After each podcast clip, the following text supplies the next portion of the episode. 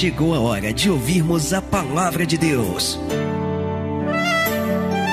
Momento da palavra. Momento da palavra. Salmo 133, a partir do verso 1 diz assim a Bíblia: Ó oh, quão bom e quão suave é que os irmãos vivam em união. É como óleo precioso sobre a cabeça que desce sobre a barba, a barba de Arão, e que desce a orla das suas vestes. Como o orvalho de Hermon e como o que desce sobre os montes de Sião, porque ali o Senhor ordena a bênção e a vida para para sempre. Então veja que o salmista, ele fala acerca do quão bom e quão suave é que os irmãos estejam unidos, que os irmãos estejam em união. E ele cita duas localizações importantes. Ele cita o Monte Sião, e para quem não sabe, o Monte, o Monte Sião, na verdade, foi o lugar onde a cidade de Davi foi constituída, foi construída, que no caso é Jerusalém, e o Monte Hermon, que ele fica ali né, na fronteira entre o Líbano e a Síria. Na verdade, se você for ver no mapa, tem a Líbia de um lado, a Síria do outro e Israel logo embaixo. Então, na fronteira entre esses países, o Líbano e a Síria, está ali o Monte Hermon. E o Monte Hermon, se você for ver, ele, é, ele, é, ele dá para ser visto de longe. E ele parece tem tipo umas ne uma neve assim em cima, é como se fosse o Monte Fuji, né? Ele é coberto de neve em cima e aquela parte verde embaixo. Então o Senhor, o, o salmista, ele está falando o seguinte: que a união dos irmãos ela é tão agradável ela é tão suave como o orvalho produzido sobre o Monte Hermon, como o orvalho produzido ali né, no Monte Sião. Você sabe que as temperaturas é, naquela parte, naquela região do mundo, Oriente Médio, enfim, são te temperaturas altíssimas. Mas é tão agradável, mas ali quando, quando você está nesses lugares, mesmo sendo temperaturas muito altas, né? É, eles trazem um frescor, eles trazem um alívio, eles trazem um regozijo por causa né, daquele clima que tanto ali no Monte Hermon como no Monte Sião é produzido. Então o salmista ele faz um jogo, ele faz uma comparação acerca disso com relação à união dos irmãos, o quanto é importante estar em unidade. Eu vou ler mais uma vez, estamos no Salmo 133, a partir do verso 1. Ó, oh, quão bom e quão suave é que os irmãos vivam em união. Vira para essa pessoa que está lá e diga: Eu tenho que estar em união com você. Mas dá um sorrisinho, canto de boca. Ah, não dá para ver a boca, está de máscara. Dá um sorrisinho, ó. Eu tenho que estar em união com você. Você tem que estar em união comigo. Fala para ele, você tem que estar em união comigo. Amém? Ó, quão bom e quão suave é que os irmãos vivam em união. É como óleo precioso. Ó, ele também faz uma comparação nisso. É como óleo precioso sobre a cabeça que desce sobre a barba, a barba de Arão, e que desce a horda das suas vestes, ou seja, traz aquele regozijo, aquele frescor, né? Como o orvalho de Hermon e como o que desce sobre os montes de Sião, porque ali o Senhor ordena a bênção e a vida para sempre. Glória a Deus. Deixa eu dizer uma coisa, Deus, eu já falei isso aqui agora há pouco, mas eu vou repetir mais uma vez. E em nome de Jesus, creia nisso, não é uma palavra de efeito, mas é uma realidade. Deus ele trouxe você aqui com um propósito. E o propósito de Deus trazer você aqui nessa manhã é fazer ouvir a sua palavra. E se Deus ele te trouxe para ouvir a palavra, é porque com certeza algo ele tem para acrescentar na sua vida através dela. Você crê que Deus vai falar com você hoje? Mas tem que ser confesso. Você crê de verdade mesmo, amém? Então faz uma coisa, estenda a tua mão aqui para frente, coloca a Bíblia no assento, estenda a mão assim, ó. Você vai curvar a tua cabeça, você vai fechar os teus olhos e comece a orar a Deus agora. Comece a pedir a Deus para que através desta palavra o Espírito Santo venha trazer as revelações que você precisa para que situações na sua vida sejam resolvidas. Comece a pedir agora em oração para que Deus ele venha falar aquilo que vai movimentar, aquilo que vai transformar por completo a sua vida. Comece a orar, comece a falar com ele, comece a pedir ao Senhor nesta hora. Pai, em nome de Jesus Cristo, isso, nós estamos reunidos nesta manhã no lugar mais importante da terra. Não poderíamos ter um compromisso mais importante do que este, Pai. Estar na tua casa, estar na tua presença, louvar o teu nome, adorar ao Senhor e ouvir a sua voz. Por isso, em nome de Jesus, nós te pedimos agora, fala conosco, ó Pai. Que esta palavra venha ser a chave que vai mudar, que vai transformar por completo essa pessoa. Que esta palavra, Senhor, seja um instrumento que vai trazer uma renovação no entendimento desse homem, no entendimento dessa mulher, para que ambos possam experimentar a tua boa, perfeita e agradável vontade. Então, fala conosco nesta hora, jogue por terra os impedimentos, as barreiras, os obstáculos que tentarem se opor a esta palavra. Prepara, Senhor, o nosso coração para receber, os nossos ouvidos para ouvir e a nossa mente para que venhamos entender, assimilar e colocar em prática a tua palavra. É o que nós te pedimos nesta hora. Fala conosco, porque nós, os teus servos, estamos aqui para te ouvir. Fala conosco em nome de Jesus. É o que te pedimos e te agradecemos. E que assim seja feito. Todos digam amém, Jesus. Diga graças a Deus aí. Vamos aplaudir bem forte a Jesus. Dá o teu melhor para Ele. Abre a tua boca aí também, seu lugar. Da glória, glória, glória a Deus. Fala conosco, Espírito Santo, nesta hora. Em nome de Jesus. Amém. Sente-se, por favor, no teu lugar. Você sabe que ao ler de primeira esse texto, ao colocar os nossos olhos aqui nessa palavra, a impressão inicial que nós temos é que por esse texto ser um texto muito claro no que diz, não é? Não existem tantas metáforas ou não existem tantas palavras escondidas, mas por ser um texto muito claro naquilo que ele quer dizer, a princípio a gente a gente parece, parece não haver nada implícito que possamos extrair dele. Por ser um texto muito claro, a impressão que a gente tem ao ler assim é que ele já diz tudo o que ele está querendo falar. Porque sempre quando nós o lemos, a grande maioria de nós é remetida a pensar que ele se refere unicamente a uma união física. A grande maioria das pessoas, quando leem esse texto, pensam: ah, o Senhor está falando aqui de união, de unidade. Né? A, a, grande maioria das pessoas, quando leem esse texto, tem a ideia de que esse texto ele fala unicamente acerca de uma proximidade de pessoas, acerca do prazer de estarmos juntos e unidos no mesmo lugar, que aqui no contexto da palavra é Sião, né? Como nós falamos, sempre que a Bíblia faz referência a Sião, na verdade ela está fazendo menção a Jerusalém.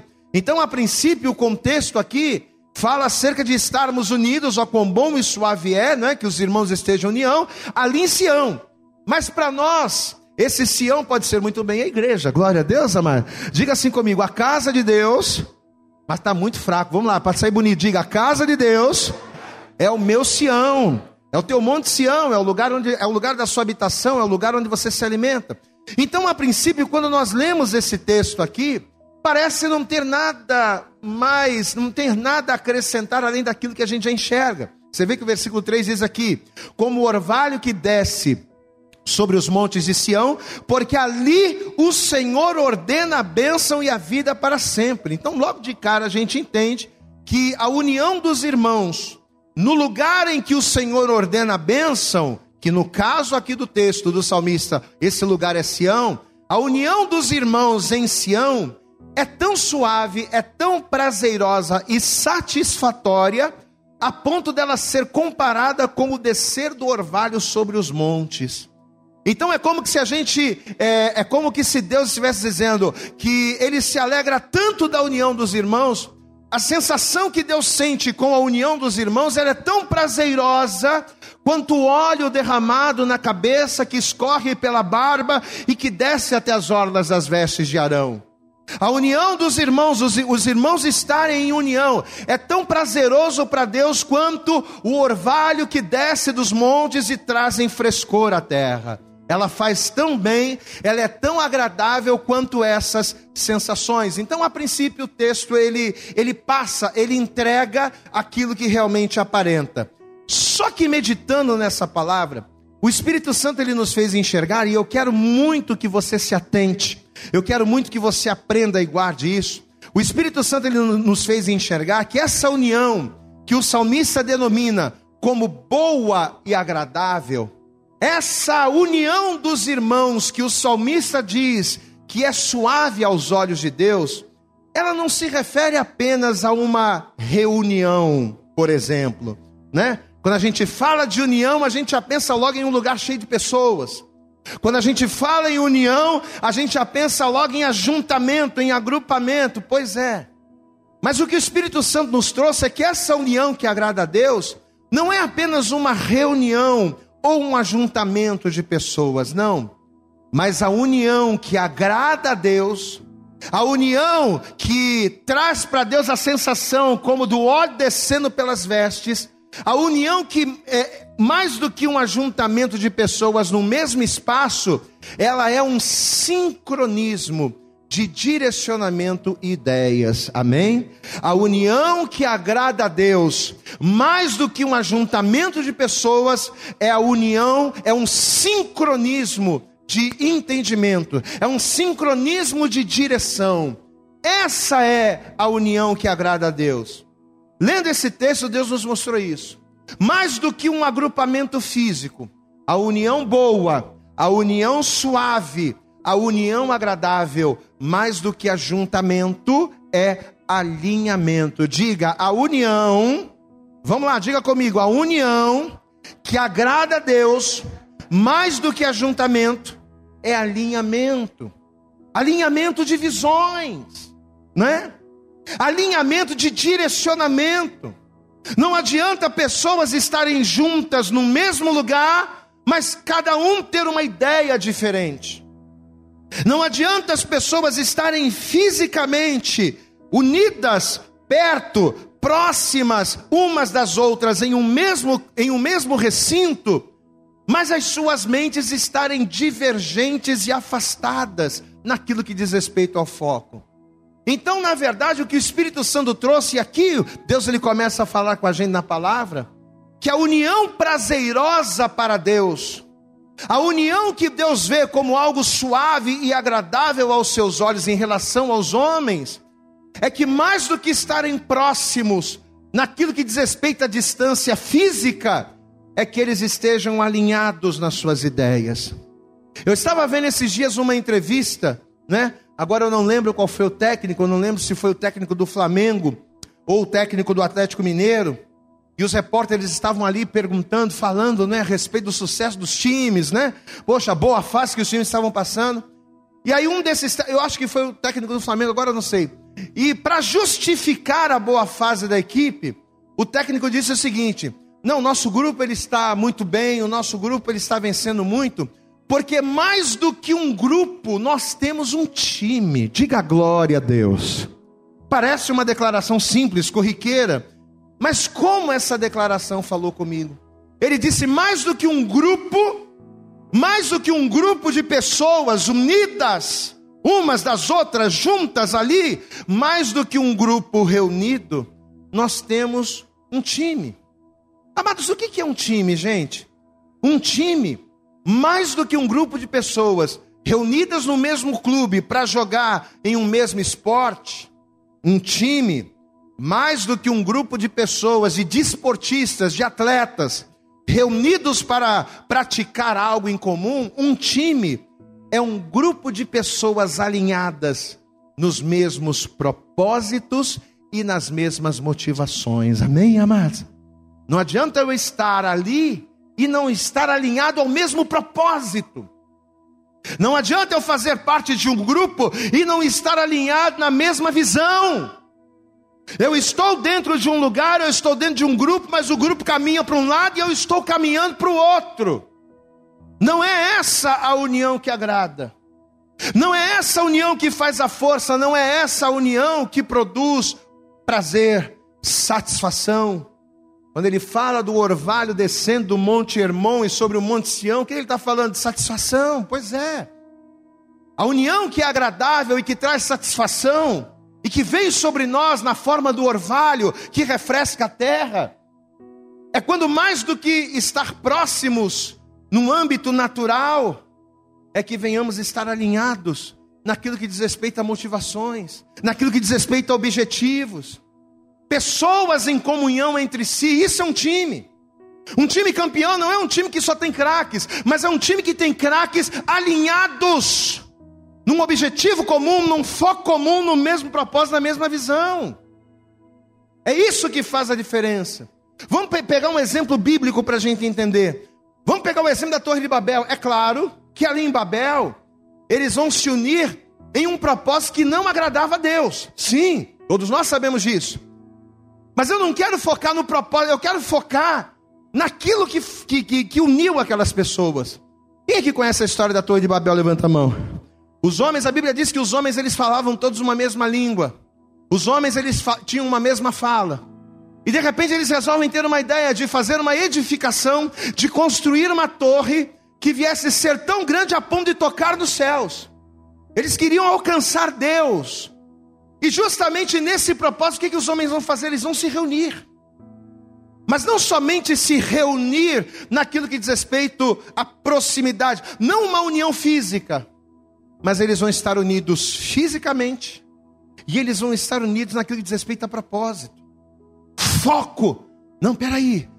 É para a gente construir uma torre, então vamos lá, vamos trabalhar, vamos se esforçar, cada um faz a sua parte para nós alcançarmos o mesmo objetivo, para nós chegarmos no mesmo lugar. Ou seja, uma obra de pessoas alinhadas, uma obra de pessoas unidas por um mesmo propósito e visão, a fim de construírem algo. Volto a dizer, o que eles estavam fazendo era uma afronta contra Deus. O que eles estavam fazendo era uma afronta contra o Senhor, tanto que Deus ele vai descer, ele vai trazer a variedade das línguas e aquela obra vai ser dispersada, mas eu quero que você foque na determinação deles. Eu quero que você foque nessa manhã naquilo que os movia. E o que os movia não era uma proximidade em metros ou em distância, mas o que os moviam era uma proximidade de entendimento, de foco. Eles eram ali, eles eram um time, diga glória a Deus. Amados, e esse exemplo do time, ele serve para tudo. O camarada que trabalha numa empresa, ele não pode estar trabalhando numa empresa pensando em outra, pensando em sair dali. Se o camarada está ali, se Deus abriu a porta para ele ali, ele tem que estar ali 100%. Ele tem que vestir a camisa de onde ele trabalha, porque somente vestindo a camisa, somente estando alinhado dentro daquele grupo, é que ele será satisfeito naquilo que ele almeja. Diga glória a Deus. Tem tanta gente que trabalha e não está satisfeito, não está feliz. Por quê? Porque não está em alinhamento. A pessoa vai trabalhar, a pessoa está ali junto com outras pessoas, mas ela não veste a camisa. Ela não está alinhada. Mesma coisa no trabalho, mesma coisa no casamento. Amar, não adianta o marido e a mulher dormirem juntos, acordarem juntos, eles estão próximos. Marido e mulher estão próximos.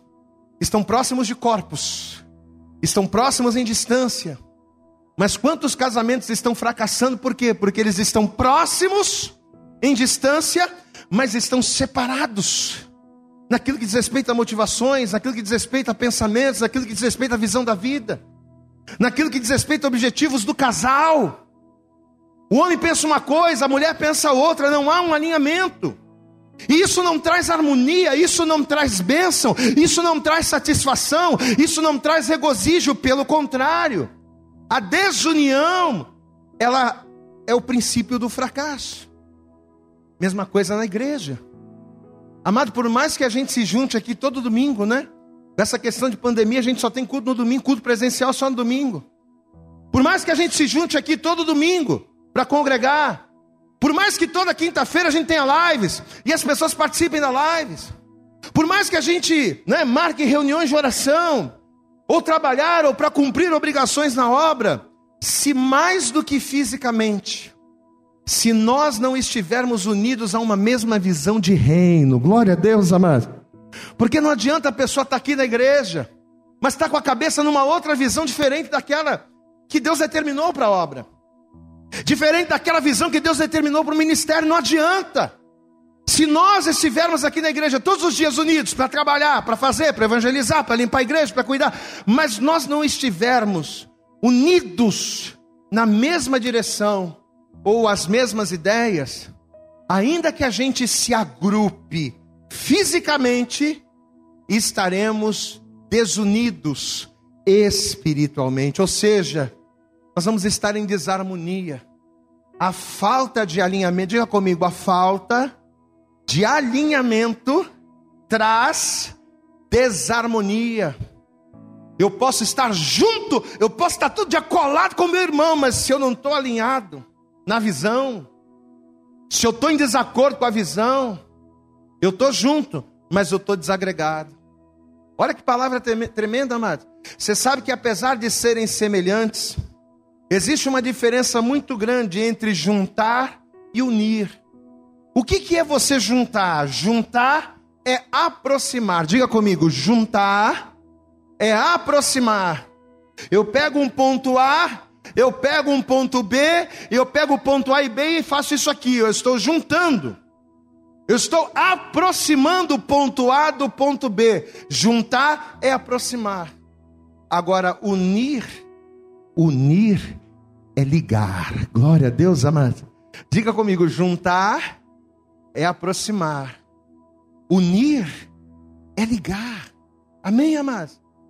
A união que agrada a Deus e que a gente leu lá no Salmo 133, ó, oh, quão bom e quão suave é que os irmãos vivam em união é mais do que juntar. É mais do que aproximar a pessoa da, oh, tudo bem, meu irmão, oh, glória a Deus, e aí, como é que você está? Não. É você unir pessoas. É você unir, é você conectar, conectar-se a pessoas. Amados, Deus não nos quer apenas juntos. Deus não nos quer apenas próximos. Amém? Deus nos quer unidos. Posso ouvir um glória a Deus? Não só unidos com a obra, mas unidos em todos os âmbitos da tua vida. Deus ele não quer você junto com o teu patrão, Deus ele quer você unido com o teu patrão, porque é isso que vai te fazer crescer. Por que, que tem tanta gente que não cresce no trabalho? Porque está junto, mas não está unido. Deus ele não quer você junto com a tua esposa ou junto com o teu marido. Deus não quer que vocês estejam ajuntados. Deus ele quer que vocês sejam unidos, sejam uma só carne, porque é nessa união que você agrada a Deus. E é quando você agrada a Deus, é quando você alegra o coração de Deus, é que a bênção dele é manifesta poderosamente na tua vida. Diga glória a Deus. Deus não nos quer ligados, Deus nos quer conectados uns com os outros e todos com Ele. Diga glória a Deus. Você entende isso, meu amado? Pastor, e por que, que Deus quer isso de nós? Porque por mais que a gente ache, e por mais que muitos preguem por aí, que o homem só precisa de Jesus, porque tem muita, muita igreja. Ó, oh, meu irmão, você só precisa de Jesus. Já vi muitos pregadores. Você só precisa de Deus na tua vida. Errado. Você precisa de Jesus. Mas a gente precisa também de pessoas. Posso ouvir um glória a Deus aí? Na verdade, a gente depende de Jesus. Diga, nós dependemos de Jesus. Nós dependemos de Jesus. Jesus é o ar que a gente respira. Jesus é, é a água que a gente bebe. Jesus é o fôlego de vida. Jesus é tudo. A gente depende de Jesus, mas a gente precisa de pessoas. E é aqui que o Espírito Santo quer falar comigo, com você, cada um de nós, meu irmão. Olha aqui para mim, não dá para ser feliz sozinho. Não dá para crescer sozinho. Não dá para prosperar sozinho. Você vai lá, faz um muro em redor de você, né? E você não deixa ninguém. Não, não dá. Não dá. Não dá. Dinheiro. Dinheiro não substitui pessoas. Ah, pastor, não precisa de ninguém não, porque eu sou um camarada, sou um camarada muito rico, eu sou um camarada muito estudado, eu sou uma pessoa top, eu tenho formação, não dá mais. Dinheiro, conhecimento, né? estudo, são coisas muito importantes, mas não substituem pessoas. Ninguém é tão rico que não precise de alguém. Glória a Deus, amado. E tem coisas que às vezes a gente precisa que dinheiro não compra. E se você não estiver unido com pessoas, com todo o dinheiro que você tem, você vai ser infeliz. Se você não estiver unido com pessoas, com as pessoas que te cercam no trabalho, com amigos, com cônjuges, com, com os filhos, com a família, você vai perecer, meu irmão. Ninguém é tão cheio de Deus que não precisa, ah, não preciso de ninguém, porque eu sou um camarada top, ó, eu conheço a palavra, Deus me usa, eu sou cheio de Deus, eu não preciso de ninguém, ó, eu não preciso não, porque qualquer coisa que eu preciso, Deus ele vai fazer, Deus vai fazer. Eu sei que Deus faz, Deus faz mesmo. Só que não existe ninguém tão cheio de Deus que não precise de pessoa, não existe, não existe isso. Por isso que é tão importante a união. Glória a Deus, amados. Você andar em unidade com as pessoas é tão importante por isso. Porque unidos somos mais fortes. Diga comigo, unidos somos mais fortes. Um casamento onde o marido e a mulher falam uma só língua, um casamento onde o marido e a mulher não estão apenas juntos, mas estão conectados e unidos, é um casamento blindado, é um casamento mais forte. Consequentemente, os filhos, eles irão ser abençoados através do exemplo dos pais. Consequentemente, os males que vêm de fora não atingirão. Por quê? Porque mais do que juntos, mais do que dormir e acordar juntos, eles estão unidos na mesma visão, no mesmo propósito, nos mesmos objetivos e na mesma palavra. Glória a Deus! Unidos somos mais fortes. Uma igreja unida é uma igreja mais forte. Uma empresa unida é uma empresa mais forte. Você sabe que Jesus, quando Jesus ele curou, havia um homem que ele era cego e mudo, mas na verdade era um espírito maligno que estava sobre ele. E diz a palavra de Deus que Jesus ele vai libertar aquele homem daquela opressão maligna e consequentemente ele vai ser curado. Pois é. A Bíblia diz que quando Jesus ele fez, ele operou esse milagre, os fariseus, olha aí, ó, os fariseus vão falar assim, ó, sabe por que, que ele tá, sabe por que, que ele tem poder para expulsar o demônio? Porque ele tem, ó, ele está em colúrio com os demônios também, ele tem parte com os demônios, mas eles não falaram, eles só pensaram. Ele expulsa Beuzebu, porque ele tem comunhão lá. Eles só pensaram. Só que Jesus conhece tudo. Glória a Deus, amado. Antes que a palavra chegue na nossa boca, ele já sabe o que vamos dizer. Ele conhece o nosso assentar, o nosso levantar, ele conhece os nossos pensamentos. Jesus, ele sabia de tudo, e conhecendo o pensamento daqueles homens, você sabe qual foi a resposta que Jesus deu? Essa resposta está lá em Mateus capítulo 12, versículo 25. Jesus vai dizer assim: ó, não precisa abrir, não, eu falo para você. Ele vai dizer assim: todo o reino dividido contra si mesmo é devastado. Diga glória a Deus. Amém? Olha aqui, ó. Uma casa dividida, onde o marido fala uma coisa e a esposa fala outra, é devastada. O casamento é, é devastado, o amor é devastado, a cumplicidade é devastada e os filhos acabam indo também. Por quê? Porque é uma casa dividida, não tem união. Estão juntos, mas não estão ligados, não estão conectados, melhor dizendo. Estão juntos, mas não são um só. O que é unir? E o tema da mensagem de hoje é esse: Diga comigo, unir. Bem alto, diga, unir é ligar. Amém? Jesus está falando aqui, todo reino dividido em si mesmo, aonde não há unidade, onde não há união, é devastado. E toda cidade ou casa dividida contra si mesma não subsistirá. Amém, amados? União, olha para mim. União mais do que proximidade é empatia. Repete comigo: união. Bem alto para Jesus, diga: união. Mais do que proximidade é empatia. É você entender o outro, é você chegar em um acordo, é afinidade, é afeto, é amizade, é compreensão. Tudo isso é significado de empatia. Então, união é isso. É você pegar todos esses sentimentos e alinhar o teu pensamento com o outro para que mais do que próximos em distância, vocês estejam próximos em pensamentos, conectados, ligados. Olha o que Jesus disse aqui, gente, tremendo. Todo reino dividido contra si mesmo é devastado. Toda cidade é o caso dividida contra si mesma não subsistirá. Versículo 26. Se Satanás, vocês estão falando que eu expulso demônio por Satanás, né? Mas, pois é, ó. Mas se Satanás expulsa Satanás, está dividido contra si mesmo. Como subsistirá, pois, o seu reino? Glória a Deus, amado. Não, eu não expulso Satanás por, por ser Satanás, porque se Satanás lutar contra Satanás, eles não vão prevalecer em nada. Olha o exemplo que Jesus está dando. E olha a palavra que Jesus está trazendo para nós nessa manhã. Quem está entendendo o que o Espírito Santo está falando com você aqui? Diga glória a Deus, amado. Você está entendendo, meu irmão? Meu irmão, entenda, você não pode viver sozinho. Você não pode viver a sua vida achando que você é o centro das atenções, que você é o centro do mundo e que você não precisa de nada de ninguém e que você está desconectado. Você não pode viver dessa maneira porque você corre um sério risco de perecer por causa disso. O ser humano é um ser altamente sociável, ele precisa de pessoas. Ah, pastor, mas a Bíblia diz que maldito é o homem que confia no homem. Sim, maldito é o homem que confia no homem. Quem diga aqui? Quem entende aqui, diga glória a Deus. Maldito sou eu quando confio em mim mesmo. No sentido de achar que eu posso mais do que Deus na minha vida. É nesse sentido que a palavra está dizendo. Mas eu confio em você. Ah, pastor, mas e se essa pessoa me decepcionar? O problema não é meu, o problema é dela. Diga glória a Deus aí, meu irmão. Eu confio em você, eu confiei em você, eu apostei em você, mas você me decepcionou, o problema é seu, não é meu. Eu fiz a minha parte, agora você não fez a tua.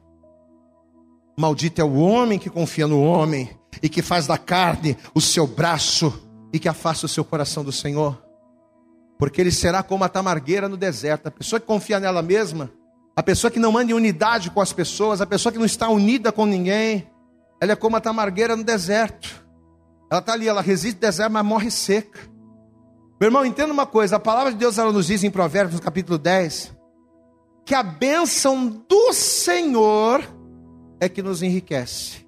Diga comigo, a bênção Repete comigo, vai lá, a bênção.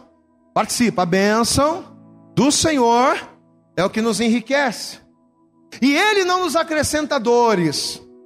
Qualquer pessoa pode crescer, qualquer pessoa pode vencer, qualquer pessoa pode prosperar na vida. Mas sem Deus ela vai trazer dores nessa caminhada.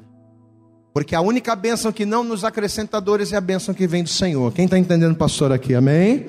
Então a palavra está dizendo aqui, ó, que a bênção do Senhor nos enriquece e ele não nos acrescenta dores. Aí em Tiago, no capítulo 1, o que, que a palavra diz? Que toda boa dádiva vem de onde? Da terra, sim ou não, igreja? Não.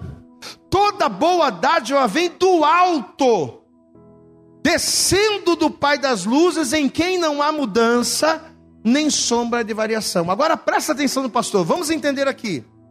A bênção de Deus que desce do céu para nós é completa. Amém? A bênção de Deus que desce do céu é o melhor para nós. Amém? Amém? Porém, apesar da bênção que nos enriquece, ter como característica ser de Deus e descer do céu, essas bênçãos elas chegam até nós por intermédio de pessoas. Você sabia disso? Glória a Deus. A bênção de Deus que desce do céu é a que nos enriquece. Mas para ela descer do céu e chegar até nós, quem é que Deus, quem é que Deus usa como canal para que a bênção dele se manifeste nas nossas vidas? Deus ele usa pessoas. Por mais que as dádivas, e a palavra dádiva quer dizer presente, por mais que as dádivas, por mais que os presentes de Deus venham do céu para nós, não são só anjos que Deus usa, Deus até usa anjos para abençoar, para falar, para transmitir, mas na grande maioria das vezes, para nos abençoar, Deus usa pessoas, pessoas de carne e osso, pessoas para nos ensinar.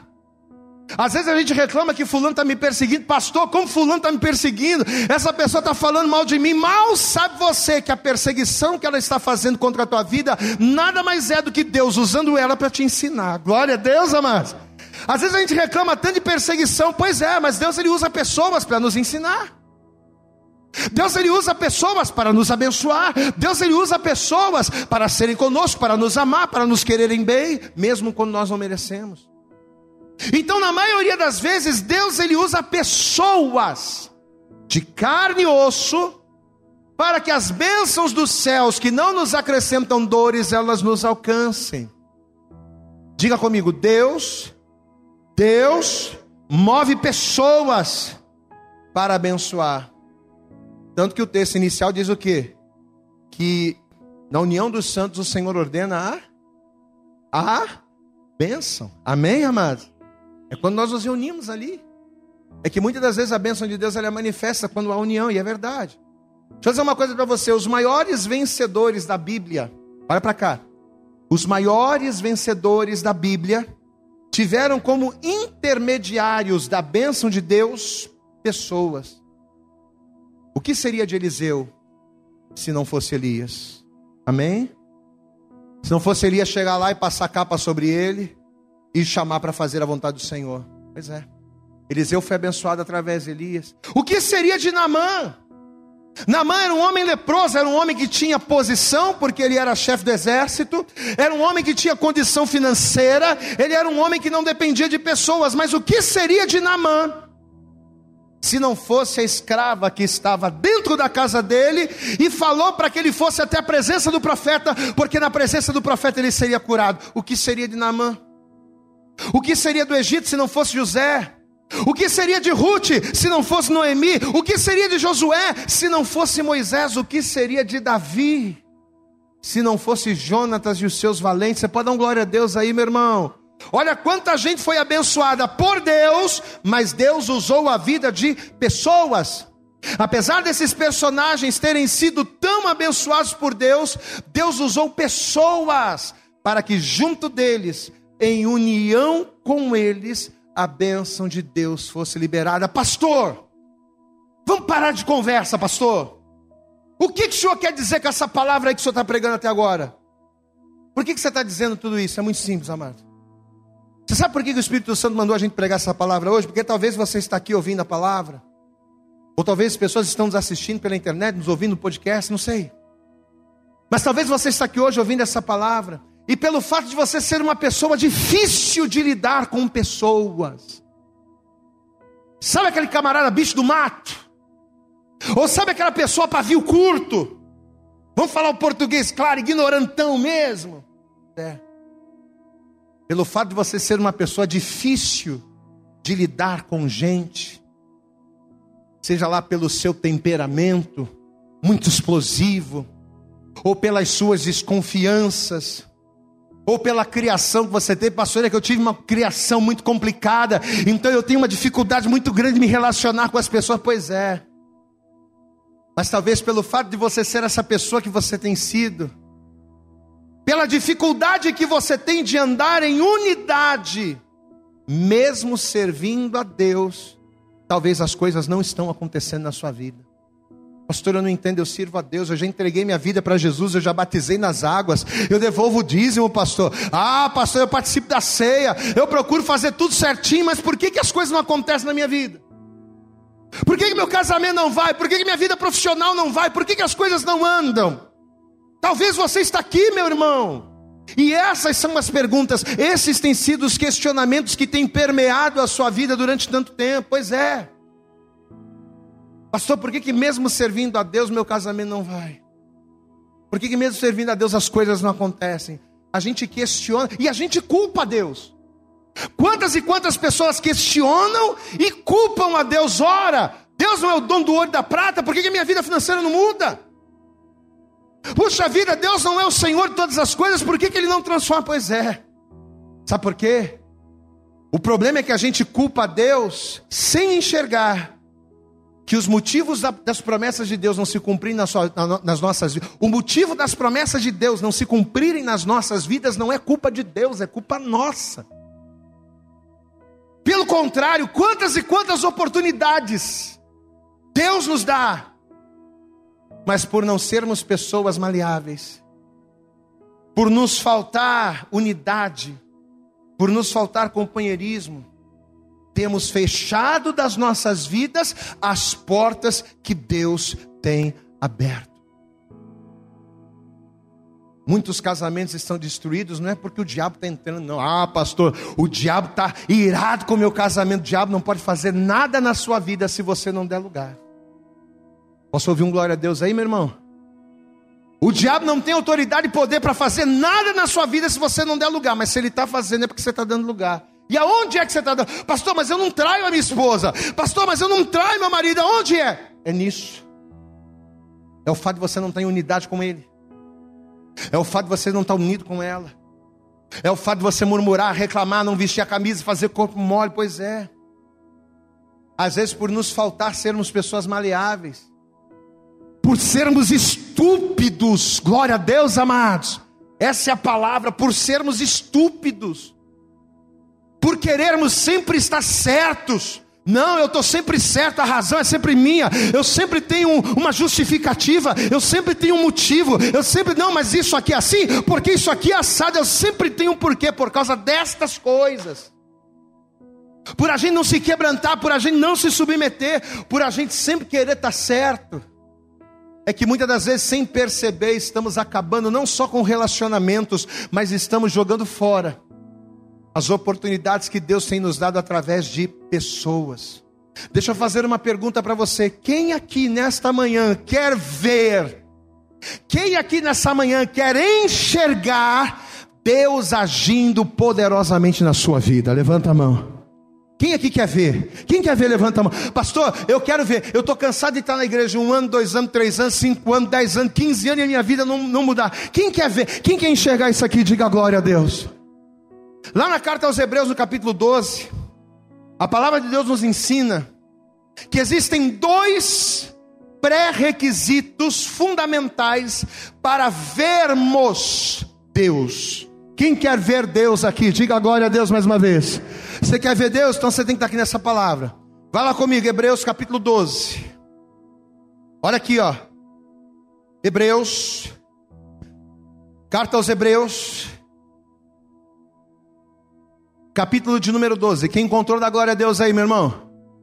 Se você não encontrou, diga misericórdia.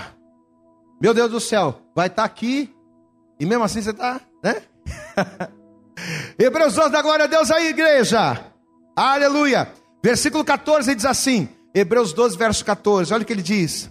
Diga comigo, igreja: seguir, bem alto, diga: seguir a paz com todos.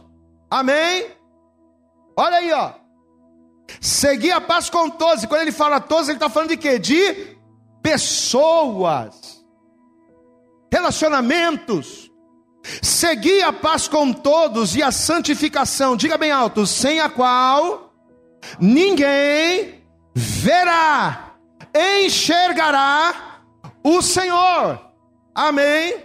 Olha aqui, olha para mim agora, não é para bilhão, não é para cá. Não adianta você querer ver Deus. Onde é que está Deus no meu casamento? Onde é está Deus na minha. Não adianta você querer ver Deus no seu casamento, estar na igreja, e até ter fé para isso, mas ser um cavalo dentro de casa, meu irmão. Você não vai ver Deus no teu casamento nunca, você agindo dessa forma. Não adianta, mulher, você querer ver Deus na vida do teu marido. Eu queria tanto ver Deus. Eu vou na igreja, eu oro, eu jejuo, eu subo um monte. Não adianta você fazer nada disso. Não adianta você querer ver Deus no teu casamento se você é aquela mulher, né? Que a Bíblia chama de rinchosa e iracunda. Não adianta. Que não dá testemunho, que não se quebranta, que não alinha, ó, né?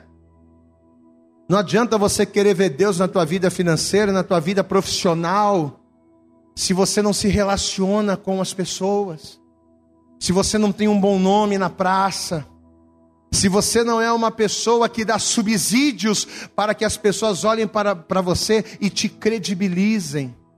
Amado, quem está entendendo, pastor, aqui nessa manhã, diga glória a Deus. Não adianta, amado.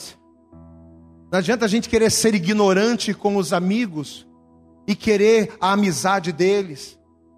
Camarada ignorante com todo mundo, não fala com ninguém e ele quer que as pessoas. Eu não levo desaforo para casa. Você não vai levar desaforo para casa. Você vai falar o que você quer, mas você também vai estar sozinho. Ser ingrato com as pessoas, né? Queria ver tanto Deus agir na minha vida, mas como é que Deus vai agir na vida de um ingrato? De uma pessoa que desrespeita os pais, não honra pai e mãe e quer ver Deus agir. Não, Senhor, ah, na minha na igreja todo dia, mas desrespeita os pais. Desrespeita o pai, desrespeita a mãe, insubordinado no trabalho, não veste, ó, ó, não veste a camisa. Seguir a paz. Você tem que ser santo. Diga glória a Deus aí, meu irmão. Você tem que ser santo, você não pode estar pecando, você tem que fugir do pecado, do adultério, da prostituição, da idolatria, do roubo, da mentira. Você tem que fugir. Santificação é importante, mas também não adianta você ser santo e não seguir a paz com todos. Lembra do texto inicial? O que, que é bom e suave? Hã? O que, que é bom e suave e que traz satisfação, igreja? O que, que é bom e suave e que traz refrigério sobre nós? Que os irmãos vivam em, em união. Só que tem um detalhe. Só que tem um detalhe. Não é só a união com as pessoas, mas principalmente união com Deus. Eu posso ouvir um glória a Deus aí? Não adianta também eu ser o camarada boa praça. Não adianta eu ser aquele camarada, né? Que procura me achegar. Mas quando se trata da palavra de Deus e da vontade de Deus e dos desígnios de Deus, eu não estar alinhado com Ele. Não adianta eu estar na igreja. Tem muita gente assim, né? Ah, eu estou unido com Deus. Por quê? Porque eu vou à igreja todo domingo, então estou lá unido com Deus. Não está, não. Não adianta você estar tá unido. Você está, teu corpo está aqui. Mas você tem que estar tá unido aqui, ó na mente, alinhado na visão de Deus, na palavra. A gente falou isso logo no início da pregação, né? Deus não nos quer apenas juntos, próximos uns dos outros. Mas Deus ele nos quer unidos, ligados uns com os outros e todos nós com ele. Não adianta você estar unido com a tua esposa, mas querer viver o teu casamento fora da palavra de Deus. Não adianta você estar unido com as pessoas, não adianta você ser um camarada que veste a camisa, um bom funcionário, aquele camarada agregador. Não adianta você ser um camarada muito bom, mas você não entregar a tua vida para Deus, não colocar a tua vida diante dele. Você sabe o que, que Jesus ele falou lá em João, e essa aqui é para a gente finalizar. Lá no Evangelho de João, no capítulo 15, no versículo 1. Jesus, vamos, vamos ler lá, para a gente finalizar, abra lá. João, Evangelho segundo escreveu João, no capítulo de número 15. E essa aqui é para a gente fechar, amados. Como Deus está falando comigo, e eu quero muito, eu creio muito, eu tô, meu coração está esperançoso dele estar tá falando. Deus está falando com você, amado, nessa manhã, amém? Meu Deus do céu. Evangelho de João, no capítulo 15, olha o que diz aqui o versículo 1, diz assim: eu sou o que, igreja? Quem é Jesus na nossa vida? Eu sou a videira. E meu pai é o lavrador. Toda vara em mim, não é próxima de mim, não é perto de mim, é em mim. O tema da mensagem é o que? Unir é o que? É ligar. Então Jesus está falando aqui de quê? De estar tá unido com Ele, ligado a Ele, né? conectado a Ele. Toda vara em mim, conectada, enxertada, que não dá fruto, atira. E limpa toda aquela que dá fruto, para que dê mais fruto. Vós já estáis limpos pela palavra que vos tem falado. Estai em mim, é aqui que eu queria chegar. Estai em mim, e eu em vós. Como a vara de si mesma não pode dar fruto se não estiver na videira. Diga bem alto, igreja, assim também sois vós, se não estivertes em mim. Olha aqui para mim. Muitas pessoas acham que dar frutos é contar testemunho de vitória. Muitas pessoas acham isso. O que é você dar fruto para Deus? Ah, é você contar que você foi transformado, que você teve uma vitória, que Deus abençoou, que Deus abriu a porta de emprego. Não. Você sabe o que é dar fruto para Deus? Fruto para Deus não, é, não são vitórias. Fruto para Deus é transformação de vida. Glória a Deus. Dar fruto para Deus não é estar desempregado e Deus abrir a porta de emprego. Dar fruto para Deus é você ser um viciado e você largar o vício e se converter ao Senhor. Amém? Dar fruto para Deus é você ser ladrão e não, e não roubar mais. Dar fruto para Deus é você ser um adúltero e não adulterar mais. Dar fruto para Deus é você ser uma pessoa completamente descredibilizada e se tornar um homem, uma mulher de valor. Isso é dar fruto para Deus. Mas olha o que a palavra está dizendo aqui: que para darmos frutos para Deus, em outras palavras, trocando em miúdos, para sermos transformados, o que a gente precisa? Precisamos estar unidos ao Senhor. Unido como, pastor? Estando junto na igreja, todo mundo amontoadinho, juntadinho? Não. Precisamos estar ligados a Ele. Precisamos estar conectados a Ele. A união que agrada a Deus, que é boa, suave, que satisfaz, que regozija, que nos abençoa, é a união na qual nós nos unimos uns com os outros, alinhamos a visão, a direção, o foco, e uma vez alinhados entre nós, nos alinhamos e nos unimos a Deus. Nessa manhã, Deus ele quer fazer grandes coisas na sua vida. Você crê nessa palavra? Talvez você já ouviu muito isso, né? Pastor, a coisa que eu mais ouço é que Deus tem uma obra na minha vida. Eu já contei esse testemunho várias vezes aqui, né? Quando eu me converti, a coisa que eu mais ouvia, e eu me, me, me, converti na Assembleia de Deus, naquela época, Assembleia de Deus, não sei como é hoje, mas naquela época era fogo puro, reteté. Aí eu entrava na igreja, os irmãos diziam, varão! E eu achava que eu era varão porque eu era altão, né? Eu não era assim, barrigudo, não, era magrinho, magrinho. Igual o irmão Léo. Ah, o Léo não está aí hoje. O Léozinho, hoje está o Davi. À noite o Léo está aí. Magrinho, magrinho, magrinho. Aí eu entrava na igreja, varão! Deus tem uma obra na tua vida. A coisa que eu mais ouvi na minha vida foi isso. Todo mundo falava que Deus tinha uma obra na minha vida, mas eu não sabia que raio de obra era essa. Até que um dia o próprio Deus falou para mim que a obra que ele tinha na minha vida é a mesma obra que ele tinha na vida do pastor, do diácono, do presbítero, do obreiro, do membro.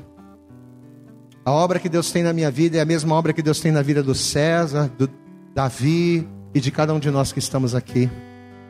Sabe qual é a obra que Deus tem na minha vida e na sua vida? É fazer com que através de você o nome dele seja glorificado. A obra que Deus tem na tua vida é usar você para que pessoas sejam transformadas, curadas, renovadas, saradas. A obra que Deus tem na tua vida é fazer de você um espelho que reflita a glória de Deus através de você, para que através do reflexo da glória de Deus na sua vida, outras pessoas se acheguem a Ele. Esta é a obra que Deus tem na sua vida. Mas para que esta obra seja concluída, para que Deus de fato faça isso, você precisa estar em unidade com os irmãos. Você precisa ter o lar espiritual, você precisa estar em Sião, né? Porque em Sião é o lugar onde Deus ordena a bênção. Mas em primeiro lugar você precisa estar unido, ligado ao Senhor. Eu quero pedir a você nessa manhã, por favor, se coloque de pé. Faça isso. E assim que você se colocar de pé, eu gostaria que você desse para Jesus. Isso.